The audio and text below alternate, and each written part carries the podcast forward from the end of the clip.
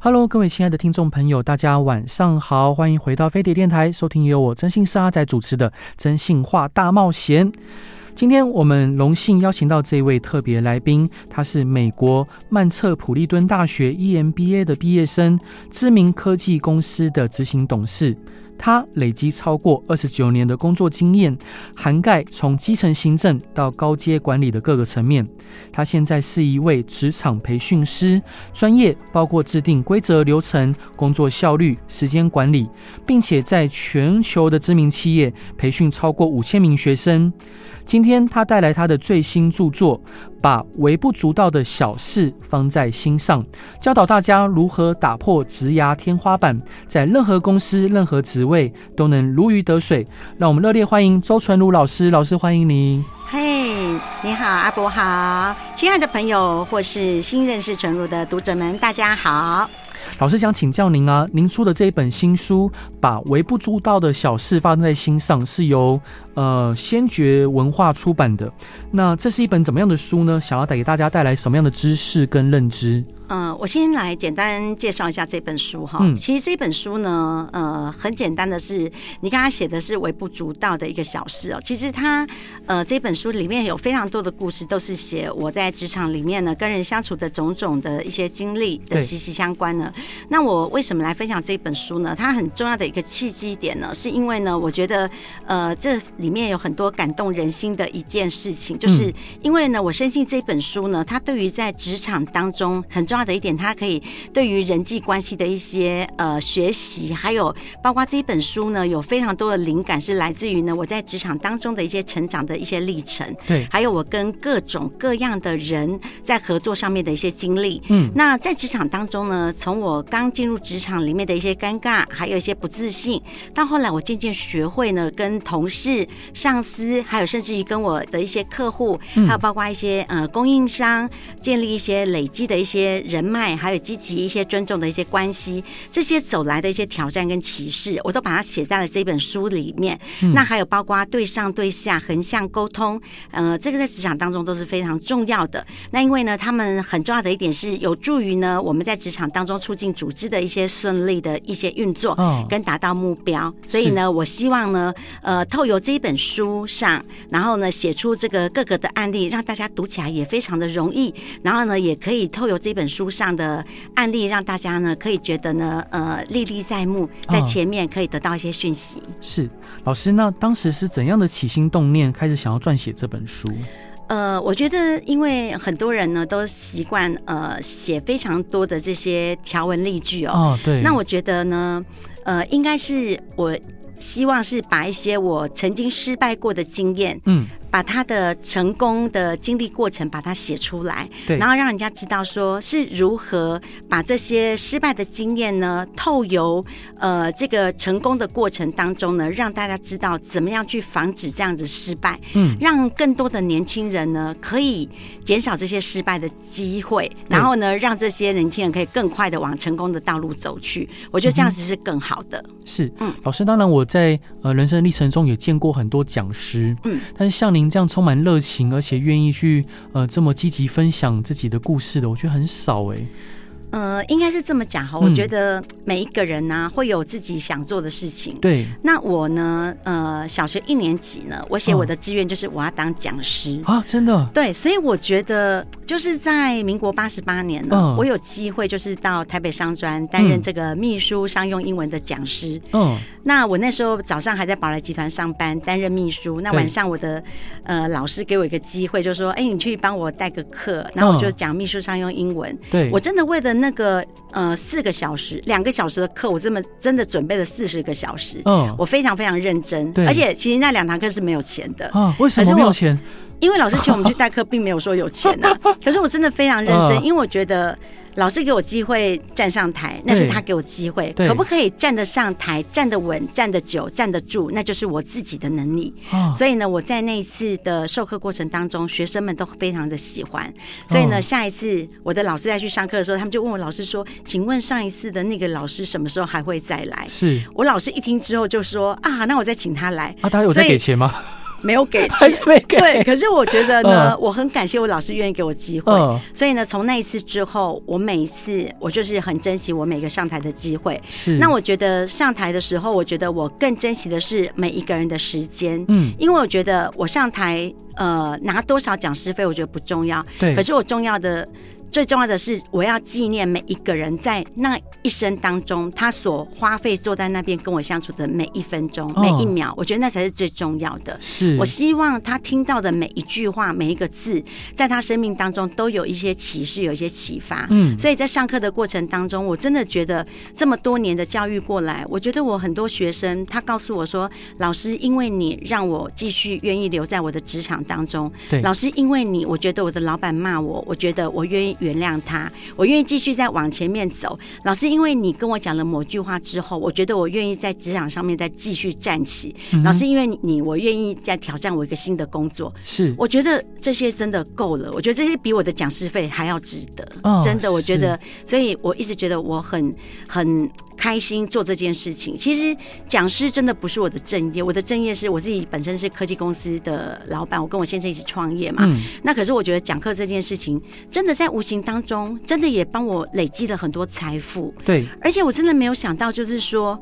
原来讲课这件事情，为什么这么多人想当讲师？讲师真的收入还蛮丰富的，哦、我觉得真的很很丰厚，而且是算钟点费一小时多少哈，所以我才知道说哇，原来这么多人挤破头想当讲师，就是原来讲师是这么多钱哈。嗯，所以呢，我觉得很重要的一点是，当你领到这么多钱，我觉得你更必须当把讲师这件事情，你必须更要对得起在台下每一个人的时间。没错，因为他的时间，我觉得是比你的讲师费更重要。嗯，而且我觉得，不管你拿多少钱，我觉得你台下每一个人的时间都是他生命当中最珍贵的。所以我觉得，不是在于你的讲师费多少，而是在于每一个人的时间。是最宝贵的啊、哦！是老师，那呃，您拥有相当完整的职场经历，一开始从行政收发到科技东公司的董事，所以你非常明白每一个位置的辛酸。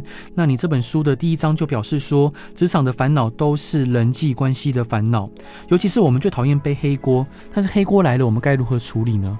呃，我觉得呢，背黑锅这件事情哦，说真的是在职场当中呢无可避免的。对，而且有时候你不想背黑锅，也会被卷入黑锅。哦，有时候你会卷入一些就是呃，令令自己就觉得好像跟我无关，可是就非常棘手的一些情况。所以通常呢，遇到这种情况，像我书中上面有写一个呃红白包的事情哦。嗯。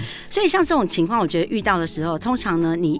一定要记得要有几个要来面对的建议跟策略。对，第一件事情就是你必须要保持冷静，保持冷静。因为呢，保持冷静很重要的一点就是你不能当下你就马上过于激动，因为激动或是恼火很重要的一点就是你没有冷静的头脑，你就很难去找到一个应对。困难的一个状况的解决方式。嗯，第二件事情就是你必须去了解背黑锅为什么他后面要让你背黑锅，理解当时的情况。哦，为什么有人会要求你背黑锅？是不是有什么样的问题，或是他这里面有哪一些的误解？对，好，他这个误解里面是不是需要达到某一个目的？对。第三个就是与他人沟通。如果呢，这个黑锅里面是尝试要跟涉及的人要进行某一种很坦诚的一些对话，或者要寻求一些解释，这时候我们可能就必须。需要了解。第四件事情，如果背黑锅的过程当中，最好可以的话，就是有保留任何的记录。嗯，我觉得我以前在当秘书的时候，最常常背黑锅，就是因为我常常都用口头上来表示。没错，比如说你有没有交东西啊？哈，请你提醒你什么，这个都用口头上表示。嗯。所以我觉得，如果可以拥有呢相当完整的一个记录，电子邮件、文件这些，我觉得就是最好最好保障自己的记录。所以呢，最好就是呃我在说话的过程当中呢，如果你真的是用说话的话，我觉得还可以。做一件事情，就是你呢，尽量去记起当时的场景。哦，好，我相信这个阿伯是非常 非常有经验的。是当时的场景是在什么时间点？然后当时呢，摆设的位置是什么样的位置？然后有谁在场？哦，你把这个场景把它记起来。对，所以呢，我常常会训练自己用很多的图像记忆法去记当时谁穿什么衣服，然后呃站在什么位置。我通常都会用这个方式。那我用这个方式来讲，我觉得百分之九十通常都会说服人，因为他觉得说，哇塞，你记得那么清楚，你还知道我那天是穿蓝色浅蓝色衬衫，然后这边还三条三条线，对。哦，Tommy 的衣服，哦，你讲的非常清楚，他就觉得说，哦，对，好像就是真的有那么一回事这样子哈。还有一个就是说，呃，如果背黑锅的过程当中是非常严重的话，可能影响到你的升迁，影响到你后面的生涯的话，嗯，那你这时候可能就必须与你的上级主管，或是呃跟人力资源的部门联系，甚至于你可能要寻求一些支持，对，就是这时候你可能必须要寻求他们可能会有影响到你后面的一些呃人生的路程，所以你必须要寻求一些支持，然后呢，在获得这个状况之后，你要给他们。请他们给你一些建议事项，是。那还有包括可能如果更严重的话，有牵涉到一些呃法律上面的问题的话，嗯、你可能还需要呃进一步的去找一些法律咨询。我觉得这是很重要，嗯、因为法律咨询，我觉得这是最好的一个自我保护，因为这个对你的这个诚实跟道德，还有包括你的声誉。因为各位一定要记得，我们在职场当中，职场都是小的小的圈圈，哦、没错。如果你有一些声誉上面的问题，以后有可能你自己都断了自己职涯上面的路程，嗯、所以。在这个每一个状况里面呢，背黑锅其实都是非常独特的。好，所以你如果针对背黑锅的事情，一定要记得，第一件事情，你要先聆听自己内心里面你想要的是什么。第二件事情，你一定要记得要做一件事情，要。要寻求一个非常明智的解决方式，所以一定要冷静下来，先想看看这件事情的原委为什么会如此的造成，然后呢，要诚实跟坚定的去想看看当时我曾经做了什么事情，或是呢，我当时有没有什么样的应对方式跟情况可以来做。你把这些关键。关键的这些对策都先想好之后，那你再去做这件事。我相信，呃，背黑锅这个是我们在职场当中一定是一个现实存在的问题，也是无可避免的。而且非常多人呢，他为了要保住自己职场的饭碗，或者是他为了要保全自己的职涯的路程，所以他有可能会牺牲掉某一些人，就会让你在无形当中背黑锅。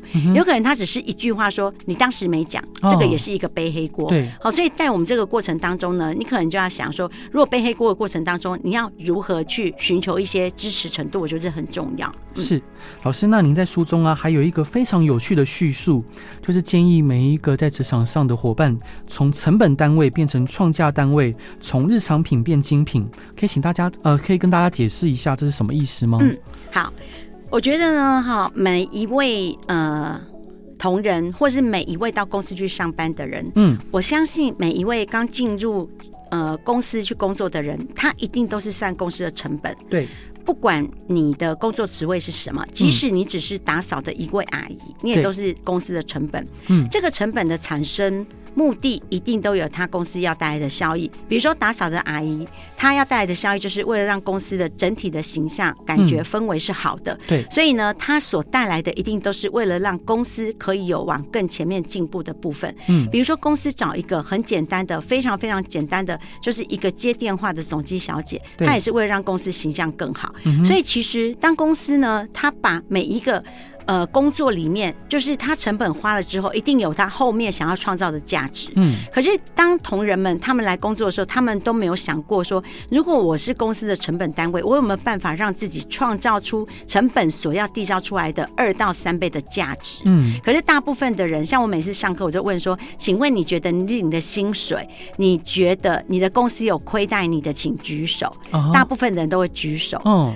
好，大部分人都觉得说，我领的薪水好像公司都给感觉是我做的事情更多，嗯，公司少给你。可是相对的，我如果问老板说，你觉得你发的薪水，员工有做到到位的工作吗？大部分老板都觉得员工不到位。哦，对啊。所以这两个就是很大的落差嘛，哈。所以在这里面就很重要的一点就是，我们要如何让自己呢，在公司里面从成本变成创价？嗯，那在这里面呢，我们就会常常讲到，比如说你要让自己呢，在公司里面呢，从成本变为创价，很重要的第一点就是。是你在公司里面，你必须第一件事情，人家为什么要找我来？所以第一件事情，你要先了解对方的需求是什么。嗯、你要从对方的需求里面，你要首先要深入的了解他找我来，他的需求点是什么？对，所以他才会需要这个位置。嗯，如果今天好，比如说今天我是一位总机，为什么公司需要一位总机？为什么不能自动有人转接？嗯，所以表示这个总机的位置一定不是只是简单把电话接通而已。对，他必须要促进某一些业务的成长。对，所以呢，这时候你必须要做一件事情，就是。就是想说，这个总机可不可以把一份工作变成三份工作？嗯、所以这时候你要确定想到，就是我要怎么样有助于确定提供，让我的价值可以产生满足对方他所找我来的这些需求。是，这才是你很重要的一点，就是要让你的成本变成创价。嗯。那第二点呢，你必须还要可以创新你的产品的一些设计，比如说今天我是总机，那我可不可以在我这个成本单位上面，比如说人家只是请我说啊，总机的话就是呃三声内接起，声音甜美，正确转接到电话。如果今天我可以在创新我的产品设计里面，我是总机，而且并且呢，我是可以做一个分析资料的总机。哦我今天呢在分析资料里面，我可以知道说转进呃今天接进来的电话有多少通是转到研发部门。嗯，多少通转到客服部门？对，多少通转到行政单位？多少通转到业务单位？嗯，然后针对呢，我公司呢这个月整个月的营收，跟包括这个月整个月的客诉电话，嗯，我可以来做统计资料分析，就知道说哦，原来这个月呢电话打到比较多，转到业务单位，就知道我们公司这个月的业绩就有成长。公司这个月呢，如果客诉电话比较多，相对的公司呢这个月的抱怨件数。居多，那抱怨件数居多的话，我们就要去分析，哎，那为什么抱怨？那抱怨的话，跟我们的研发的产品是哪一个部分有问题？是，这就是相关联的。对，所以如果说今天你只是总机，只是接电话的一个接线生，跟你后面所做的分析资料，那这样看来，总机的成本就会变成是创价。那相对的，你对公司里面的产品你也会比较了解。嗯。如果今天你只是一位业务助理，你只是接电话，可是你如果在接电话的过程当中，你又非常清楚的知道说，我的客户他之前。的购买记录是什么？他后面想要增加的是什么？或者是我客户他之前的购买记录是什么？他现在想要经过维护维修的是什么？对，他可不可以加价购什么？那这样子的话，对我们公司的产品又变成一个创价单位，就不一定说在添购产品方面就只能只能业务来做。我可能透由我非常好的一个客户服务上面，我也可以成为这个业务助理里面的一个创价单位。所以这里面对我们来讲很重要的一点是说，每一个。个人其实，在公司里面就是一人销售全员都可以做服务，这是创价里面最好的部分。是，谢谢老师。那我们先来进广告，回来继续跟老师聊。各位亲爱的听众朋友，大家晚上好，欢迎回到飞碟电台，收听由我真心是阿仔主持的《真心话大冒险》。今天邀请到的来宾是非常专业的职场培训师周纯如周老师，老师欢迎您。嘿，阿伯好。老师想请教您啊，就是在公司里面，如果身为夹心饼干，就是最尴尬、最难熬的中阶主管，您建议应该具备什么样的心态呢？呃，中介主管哦，其实我书上有写，中介主管说真的，说穿了，他其实也并没有领到。多多少钱呢、啊？哦，可是呢，很重要的一点是，他其实要承上启下，真的还蛮辛苦哦。这个在我自己在成为中介主管的时候，我都有感觉。嗯，那我觉得中介主管，我在书上特别有讲到说，中介主管呢，很重要的一点就是，他必须要学会享受孤独这件事哦。因为呢，享受孤独这件事情，对中介主管非常重要的一点是说，呃，因为他常常呢在做这件事情的时候，他就会觉得说，呃，他常常都会觉得。很孤单，或者是说，呃，他常常呢，以前我是跟这些同事们都非常好，就突然呢，这些同事们变成我的下属，变成我要去打他的 KPI，哦，我要打他的考绩，对，变成这些同事们跟我就变成对立单位，嗯，所以呢，这时候呢，同事们可能，呃，以前呢，他可能都是跟你们非常好的，结果他现在就反而跟你就是，呃，变成看到你之后，你是他主管之后，打了你考绩之后，他马上就是跟你就是绝缘体，是，好，所以这时候很重要的一点是，你必须要做一件事情，就是如果呢，你一只停留在你的基层，然后呢，你一直觉得你不想往上爬升的话，嗯，你很有可能你就是跟你的基层同仁还是一样在一起哦。所以我觉得中间主管最难熬的一点就是你的心里面自己没办法过去，过去把你以前抛掉，然后呢再继续往前。所以我常常会说一件事情，就是。呃，忘记背后，努力面前，向着标杆直跑。好、我觉得这是很重要。所以，呃，当你成为中介主管的时候，你就要想，那我的下一步应该要再往哪边走？嗯，你要看到你的下一个目标点。我下一个目标点应该怎么做的时候，像我常常会说，如果呢我是中介主管的话，我通常会看，如果我今天是领五万块薪水，我就看八万块的人在做什么事。对。我就开始在学八万块的人做的事，因为每一家公司一定都是你到达那个位置之后，他才会让你去做那件位置上面的事情，而不是你到那个位置之后，我让你慢慢去学那个位置的事情。对，我觉得这是非常重要的。是，老师，那您在书中还有提到，当主管一定要做到的三件事是哪三件呢？好，然后主管应该怎么做才能带人又带心？嗯，我觉得主管很重要的一点就是，呃，非常多的主管呢，我觉得常常都会做一件事情，就是，呃，常常。都是呃喜欢命令别人跟指引别人去做事。嗯，那我这里我常常会说，主管很重要的一点就是呢，我们在引导别人的时候，一定要记得学习做一件事情，就是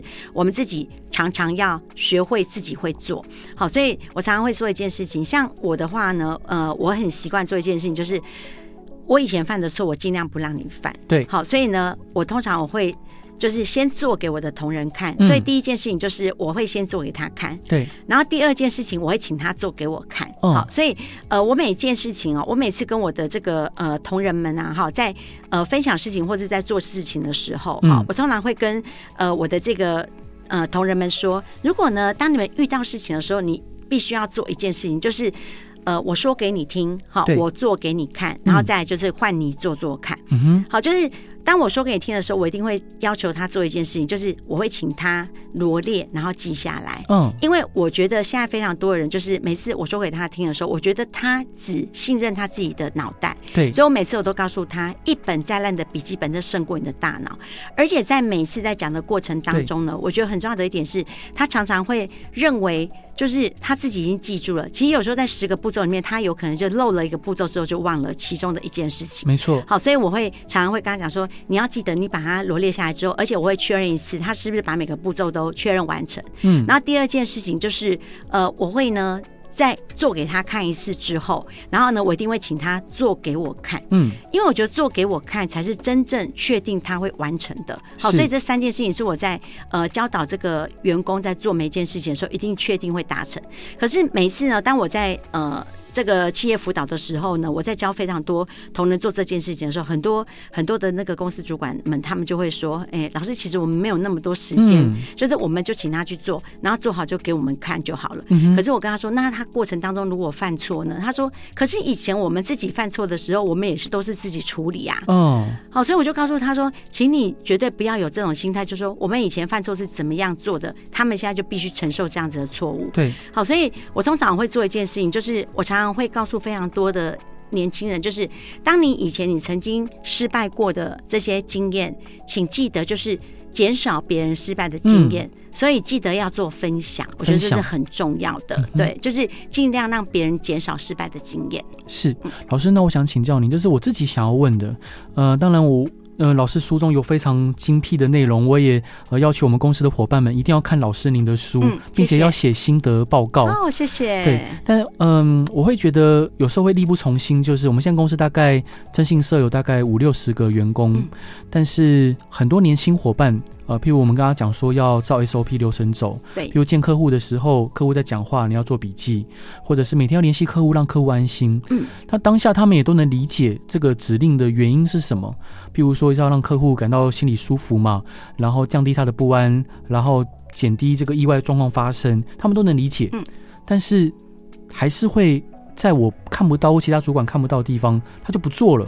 那我该如何去协助他们呢？好，通常呢，呃，在做这个 SOP 的呃建立之前，嗯、我通常会让我的同仁有一个非常非常重要的观念，我会告诉他们说，嗯，建立 SOP 这件事情不是为了我，嗯，而是为了你自己。对，就像我常常会跟我的员工说，我说警察，请你戴安全帽，对，是为了他自己的头脑安全嘛，头部安全嘛，嗯、是为了你自己。对，所以呢，你不是说戴安全帽是哦，有看到警察的时候我才戴，嗯、没看到的时候我。不要带。对。我说这个是为了你自己的安全，还是警察的安全？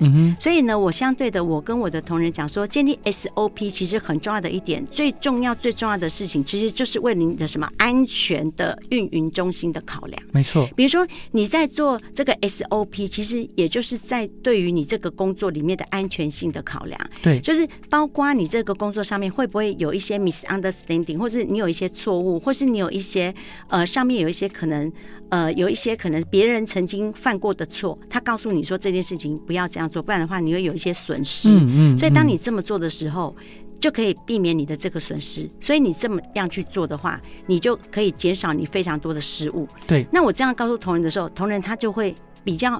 知道说哦，原来我们是为了他好，哦、他就比较愿意去尝试。是，可是如果他来的时候，我就跟他说，你要这样做，这样做，这样做，他就会觉得我感觉是教条式的。对、嗯，所以通常我在做 SOP 之前，我会告诉他们为什么要这么做。嗯，就像比如说呃，像比如说我讲很简单一个例子啊，我常常去呃非常多的这个企业里面哈，我会教这个呃电话客户服务哈，包括这个电话抱怨，嗯、那他们就会讲说，哎、欸，嗯、呃，我们每一次啊都有依照这个呃我们公司给的这个。电话抱怨，对，呃，或者电话服务，那为什么客户也会抱怨？嗯，我说当然呢、啊，我说你看哦，我们的这个电话电话服务里面，第一个电话接进来，这个客户已经跟你说我的电脑坏了，对，结果你还。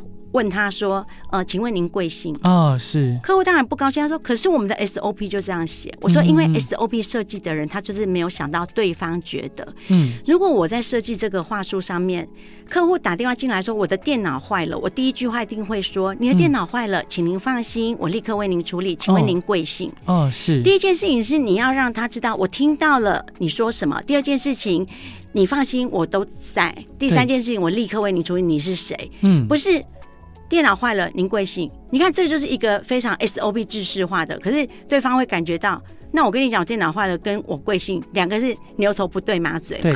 所以这非常重要，就是说，我们一定要让对方感觉到，就是说，呃，你是在我的轨道上，我也在你的轨道上，我想要把你拉到跟我在一起。对，这是非常重要。所以我每次，呃，在跟我的同仁讲 SOP 的时候，我会告诉他为什么我要设计这个 SOP。嗯。设计 SOP 这件事情真的是我的强项，因为我每次设计 SOP 都是我自己有做过的事情，把它做成 SOP。对。所以包括我去做所有的服务流程。包括我帮很多汽车产业做服务流程里面，真的每一件事情都是我自己都是车主，嗯，包括我在 Lexus，我帮他们做这个服务流程，我自己是车主，对，然后我亲自的去体验，然后去车主，我说我是车主，我希望得到什么样的服务？是好，我是车主，我到什么感觉？我去车主，我要坐坐下之前，我去车主，我在那边喝咖啡，我的感觉是什么？对，我就告诉他们说，我要的是这个，而不是老师们在书本上看到别人的什么样的服务，我不要那个，我要的是真的有温。温度的这种感觉，哦、对我觉得这样子才会把这个 SOP 真正的具象化，嗯、我觉得非常重要。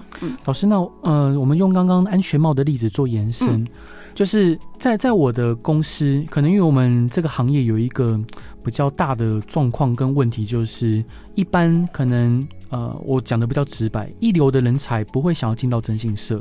其实就有点像我们神秘客啦，哦、像我做神秘客集合也是，嗯、对，因为我们有非常多神秘客，因为我们服务业嘛，也是有神秘客集合。啊，对是对。那可能呃，来我们公司的伙伴，大部分可能在学生时代都不太愿意呃按部就班的读书。好，大部分。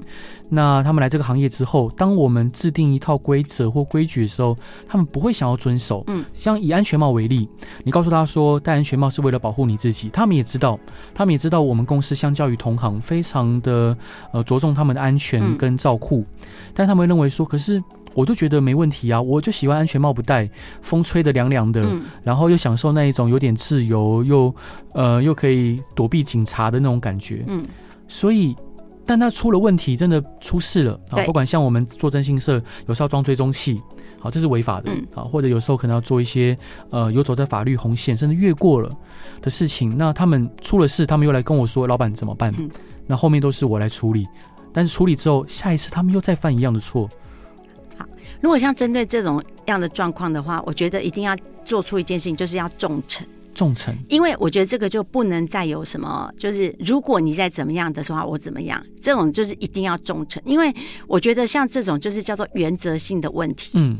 我觉得就不能再有什么，就是如果怎么样，就是一定要重诚，因为我觉得像对于这样子的方式，我觉得就是一定要非常严格的，就像嗯。呃，就像比如说像我公司里面，我就规范就是薪资这件事情是很神秘的，就是嗯。绝对不能讲，就是非常大禁忌。对，如果同仁如果是讲了薪资之后，也就是你就是觉得决定就是不想待在这间公司哦，我就是决定你就是这样。对对，所以我觉得你如果今天你不愿意规范这件事情，就表示你对这间公司也是没有向心力。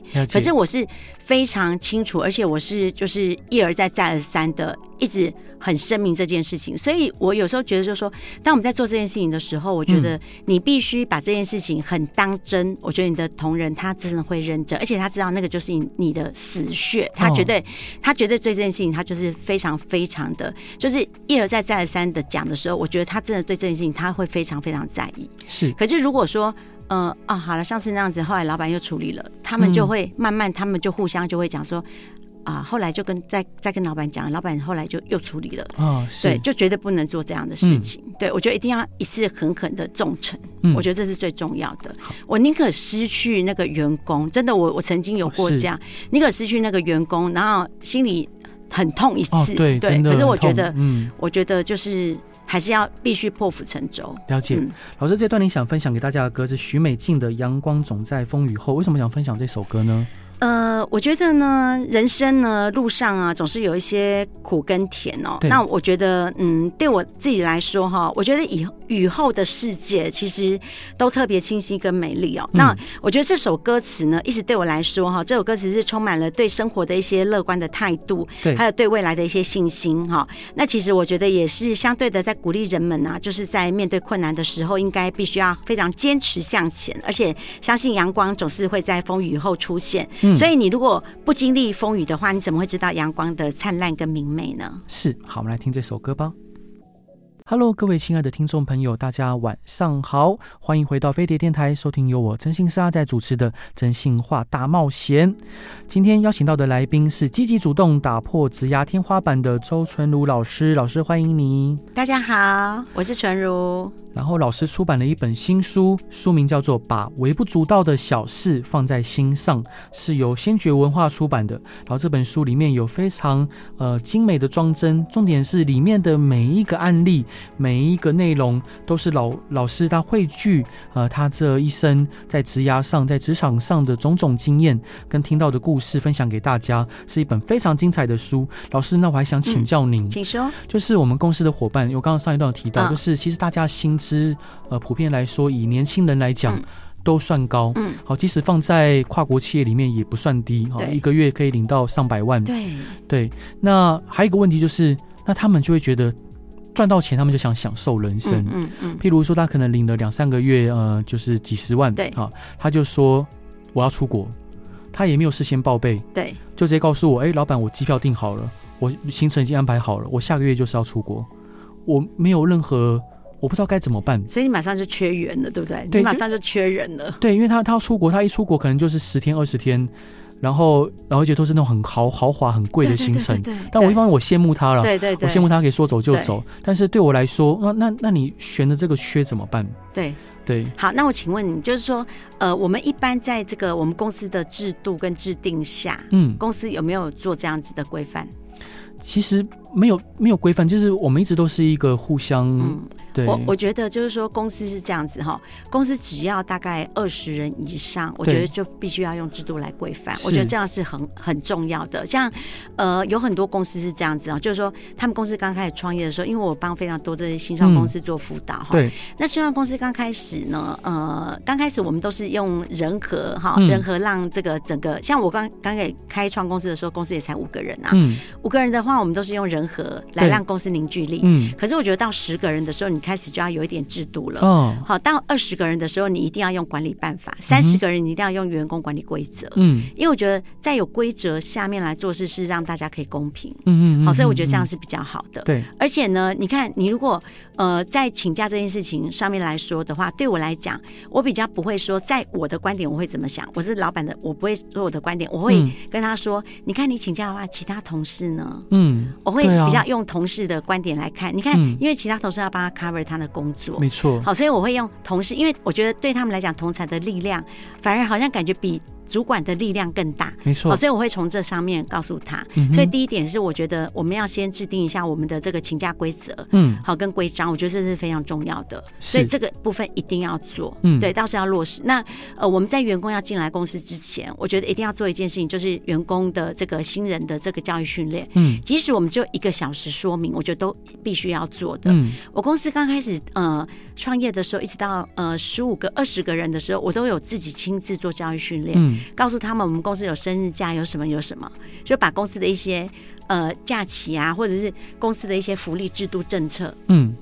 会告诉他们，然后比如说，呃，公司有这个呃运动券，我公司刚开始是在这个瑞光路，那现在在南京松江，嗯、那我就会跟员工说，然后我们每个月有四张运动券，嗯，运动券怎么使用，然后运动券的一些禁忌什么，我都会讲。是，所以这时候对员工来讲，他很清楚这公司的状态，所以我觉得，呃，无论如何，就是说公司。里面即使员工他只是来打工，对呃，暑假打工，我觉得我们都要把他当做我们新来的伙伴，嗯、然后我们一定要让他知道我们公司里面的规则，嗯、我觉得这是很重要的。是，老师，那我想请教您，就是新鲜人刚进入职场的时候，还是懵懵懂懂的阶段，那说话呢，可能不小心就会得罪到呃，不管是上司，或者是同仁，或者是下属，或者是客户，那有没有什么特别注意的地方或技巧，可以请老师分享给这些年轻朋友的吗？嗯。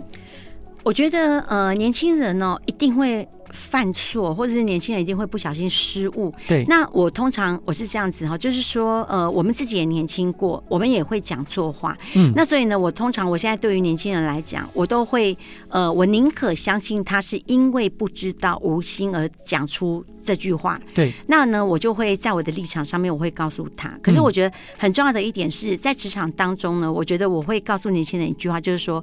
你一定要记得，要值得被相信的话，很重要的一点就是你必须要不二过。嗯，后面这句话更重要，并且被看见。被看见。所以我每次说不二过，并且被看见，也就是说，当你不二过的时候，你必须要主动的讲一句话，就是去告诉你的主管说：“主管，我非常谢谢你愿意告诉我这件事情，我做错了。嗯，那我现在已经改正成这样。对，我相信你这么一讲的时候，对你的主管来讲是一个鼓励。嗯，第二件事情就是主管有看到你愿意学习的心，我。相信他以后他愿意更教你，没错。我觉得呃，在我以前年轻的时候当员工的时候，我觉得我就是有这一股傻劲。比如说我的主管他跟我说做错什么事情，以前是这样子，我会觉得很生气。嗯，可是后来呢，我发现我的主管告诉我做错什么事情之后，我换个方向，我跟我的主管说：“主管，谢谢你愿意告诉我，那我也知道这样子，那我学到了。”我觉得我的主管他虽然讲话不是。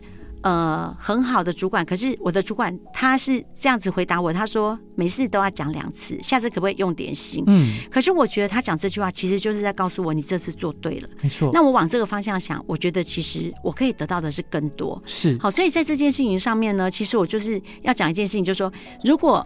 真的，你是真的做错事情。嗯，我觉得懵懵懂懂没有关系。可是当别人告诉你的时候，你一定要记得，你要感谢对方愿意告诉你，并且在你改正的过程当中，要让对方知道我有改了，而且是因为你告诉我我有改。这样子的话，一方面又可以鼓励对方，我觉得这是很好的。啊，真的很感谢老师的分享，有点感动。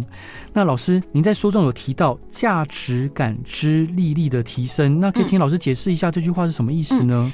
我觉得在职场当中呢，价值感知力这件事情很重要的一点就是，呃，像我们买东西，我们都会觉得 CP 值嘛，好，CP 值很重要。那 CP 值其实你看哦，CP 值其实说真的，对于我们每一位来上班，说真的，像比如说我是老板，对，我也希望我的员工 CP 值很高啊。嗯、就像我常常也会说，哦，我们这个员工 CP 值实在太高了。哦、像我有时候会会跟我的员工开玩笑说，我请到你实在 CP 值太高了。嗯。因为 CP 值很高的意思就是说，当我们的人事成本，我们也是希望说，这个员工一个人来可以三个人用。你看，如果这个员工的薪水是一个人来，然后他可以做到三个人的事，对这个老板来讲的话，这个老板一定觉得说，哦，这个员工我买到是赚到了。所以各位对。呃，很多人来说哈，其实呢，当他愿意来做这个价值感知力，很重要的一点是，当你在做每一件事情的时候，你是不是符合 CP 值哈？这里面重要的一点是，你在团队里面，你想不想帮助别人？对，好，我觉得这很重要。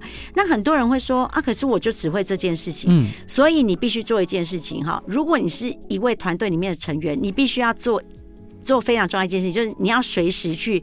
常常去帮助别人，是不是有需要帮助的地方？从帮助的地方里面去学习其他部门的技能跟技巧。嗯、对，像比如说，呃，像我以前在工作的时候呢，我在九年的工作时间，我学会其他十三个部门的事情，因为我觉得哪一个部门他需要什么样的协助，我都告诉他，我愿意试看看。对，即使我没做过，我愿意试看看，因为在试的过程当中，我就会不断的进步。嗯，那在试的过程当中，我也可以因为透由这样子的进步里面，我去。去学习之后，我再把它做成流程化。对，做完流程化之后，我还可以再分享给别人。嗯，那在这个过程当中，我觉得我分享给别人之后，我就觉得哦，我学到了更多。然后学到更多之后，我才可以又去跟资深的人讨论，说我这样子的流程是不是有什么更好，或者更不好的，可以做一些讨论。嗯，那这样子的话，其实我学到的就更多。那我的老板就会觉得说，哇，那请到你这个员工真的很好。哦，所以呢，呃，这个部分我也要真的谢谢我的父亲哦，就是呃，我的爸爸自己也是呃创业的哈，所以我的爸爸他每次都告诉我们，就说你们每天出门的时候一定要记得，年轻的时候你就要去想，嗯，我每天出门到底是学到什么，而不是我赚到多少。是，好，所以以前我们上班的时候回到家，我爸爸他就会跟跟我们问我们说，你今天学到什么，而不是你今天赚到多少钱。我觉得这是非常重要的一件事情，就透过每天每天的学习里面，嗯、你会觉得你自己越来越强大。哦、对，我觉得这是很重要的。好，老师，所以爸爸是创业哪一种类型的？呃，我们家以前是面包店啊，好棒哦！对对对，就是卖面包，就是以前呃，像这种新北市的这个小学，以前叫台北县的学校的合作社，嗯，我们家就是卖传统的这种，就是菠萝面包啊、吐司啊、吐司面包、红豆面包那种，对，然后对对对，我们家就是卖那个，就是学校合作社面包，就一个五块的那种面包，好好哦。对，而且我觉得我爸爸很好的一点是，我爸爸他一直从小就教我们就是分享。因为，呃，像我，我今年五十三岁嘛，我们那个年纪哦，我们那年纪那时候就是，呃，吃面包这个是很奢侈的，嗯，所以呢，我爸爸以前就是这样，他因为学校都不能买个。隔夜的，所以就是我我爸爸就是下午去学校收回来之后，我爸爸就会跟我们的孩子说，如果你的同学他们下课，嗯，好经过我们家的话，就请他们来我们家看看有没有剩下的面包，他们就带回去吃。我爸爸他非常好，就是他也会教我们分享。我觉得我爸爸从小他就是。呃，会一直教我们就是与人分享这件事，所以我觉得我们的孩子，我们家孩子都会很喜欢与人分享。就是当我有的时候，我也会想要与他人分享。就像我们坐下来吃饭的时候，我爸爸就会说：“你不要自己先夹你最想吃的那一块，你要先看盘子里面够不够，所有的人一个人一块。如果不够的时候，你就要想我是不是应该切一切。”哦，是对，这是我爸爸从小教我们的。哦，爸爸好可爱哦。对，我爸爸是真的很传统。很传统的，嗯，对，可以冒昧请教吗？所以您挑选先生的时候，也选跟爸爸一样类型的人吗？哎，对，我先生也是算好人呐，对，我先生也是非常好的。是是是，老师真的很感谢您，呃，今天来节目上分享，再次跟各位听众朋友推荐这本新书《把微不足道的小事放在心上》，是由先觉文化出版的。那这本书里面内容，我觉得非常适合每一位职场新鲜人，或者是呃，在职场上，不管是主管、呃，中介主管、大主管，或者是老板。我觉得这本书都一定能让呃各位有所获益跟有所心得。那老师，如果大家呃之后想要有问题想请教您，嗯、可以如何网络上找到您吗？呃，可以，就是呃可以加我的这个粉丝专业，嗯，只要到粉丝专业上面找周纯如都找得到，或者是到中华民国专业秘书协会的网页上面也可以找得到我们。哇哦，那，中华民国专业秘书协会是怎样的人才可以加入？哦，好，中华民国专业秘书协会的话，就是只要是呃一般的这个。行政人员啊，或者是秘书人员，嗯、或者是你对于这是公司里面，希望呢，你的同仁们可以学习到这个行政，或是秘书，或者是一般的这个基层员工的工作，对，或是公司里面的行政幕僚工作学习的，都欢迎你们都可以加入。那中华民国秘书协会呢，它是非营利组织，那在里面我们每个月都会有读书会，嗯，然后呢，我们在里面呢，我们也会呢让所有的人来学习，嗯，那我们在每两年会有一次这个亚洲秘书大会。我也会带领大家，就是出国，然后代表台湾到这个亚太国家。那我们今年才刚去泰国回来，哦、就代表台湾这样子亚洲区的，好棒哦！对，真的是很好的一个协会哦。是，是所以我希望各位就是呃，可以的话在里面多学习。我自己在秘书协会学了三十年哦，嗯、所以我今年呃，我这次是这个秘书协会的中华民国的理事长。嗯，那我也希望各位在里面学习，因为我一直希望在里面我把所有的这个呃所有的行政工作的十大管理术。我希望都可以交给秘书协会的每一位。是，感谢老师今天精彩又生动的分享。最后，老师想分享给大家的歌是什么歌呢？呃，我最后想分享给大家的歌是《信心能做的事》哦，这是一首英文的诗歌哈。对。然后呢，这一首诗歌是 What Faith Can Do 哈。嗯。那这首诗歌其实呃，它很重要的一点是在讲说，呃，突然我们。通常我们很多事情呢，就是呃，我们只要凭着我们的信心，然后呢，我们一直去求，然后跟应允的话，其实通常呃，你去祷告，然后你去非常祈求，因为我是基督徒哈，是。那我们去祷告祈求的时候，其实通常通常你的这个意念其实是会让你可以答应的。嗯、所以呢，如果呢相信。我们相信我们的意念，相信我们的意志，相信我们的上帝，其实他会回应我们的。好，只是说呢，呃，不一定是跟我们想的一样。可是呢，这首诗歌里面可以激励着我们，就是在软弱的时候，还是可以给我们很多的力量。所以你必须相信，好，你的相信。好，感谢老师今天精彩的分享。如果各位有任何疑难杂症，遇到任何问题，也欢迎在脸书上面搜寻“征信社阿宅”。这时候呢，我通常都能秒秒问、秒答、秒回。那谢谢老师，也希望大家喜欢今天的内容。大家晚安，拜拜，拜拜。